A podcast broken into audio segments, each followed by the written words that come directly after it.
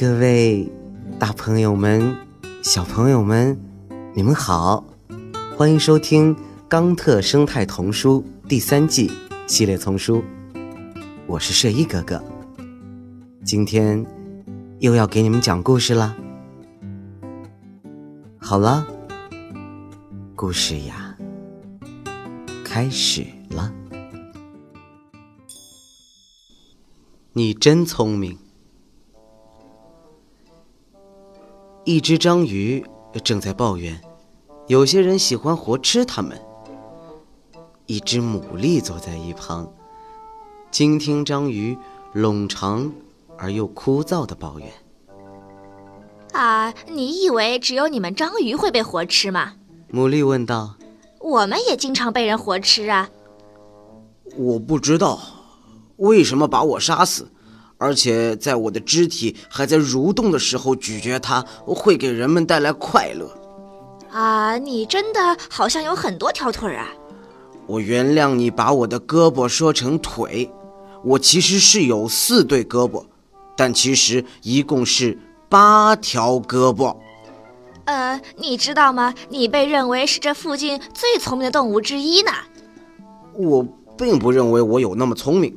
但是如果有只螃蟹藏在箱子里，人们应该会知道我会钻进那个箱子。如果我知道船上装满了螃蟹，我会跳上那条船，嘿嘿。当然了，还会吃掉那些螃蟹。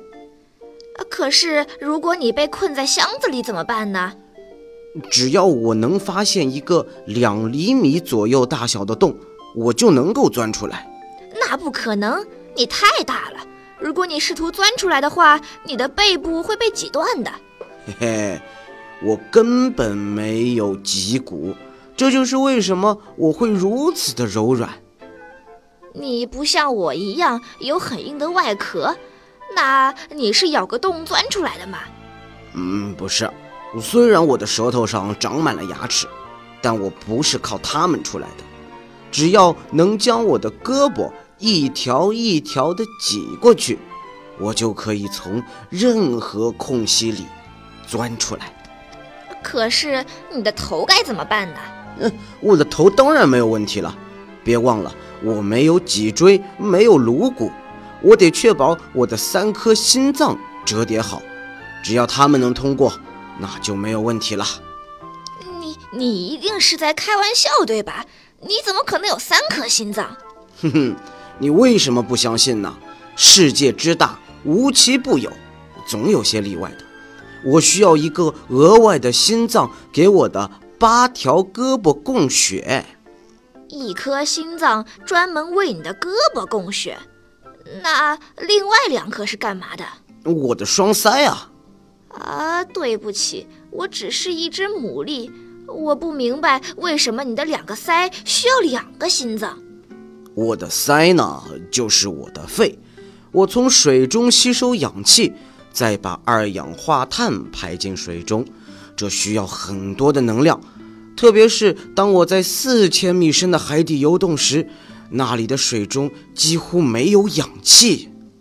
在水中呼吸一点儿也不稀奇，我们可都是在水里呼吸的。但是如果你断掉一条胳膊，真的还会再长出来吗？当然了，而且在遇到危险时，我还会变颜色呢。如果需要，我还能改变水的颜色，以便逃跑。啊，真难怪人们那么喜欢活吃你啊！人们最好明白，即使将我切碎，我仍然能钻回他们的喉咙，他们甚至会因此窒息。我已经决心要反抗到底了。您刚才收听到的是由环保部宣传教育中心引进，学林出版社和喜马拉雅联合出品，李肖钦、马俊先播讲的《冈特生态童书》第三季系列丛书，还有很多好听的故事，不要错过了。感谢您的收听，让我们下期再见，谢谢。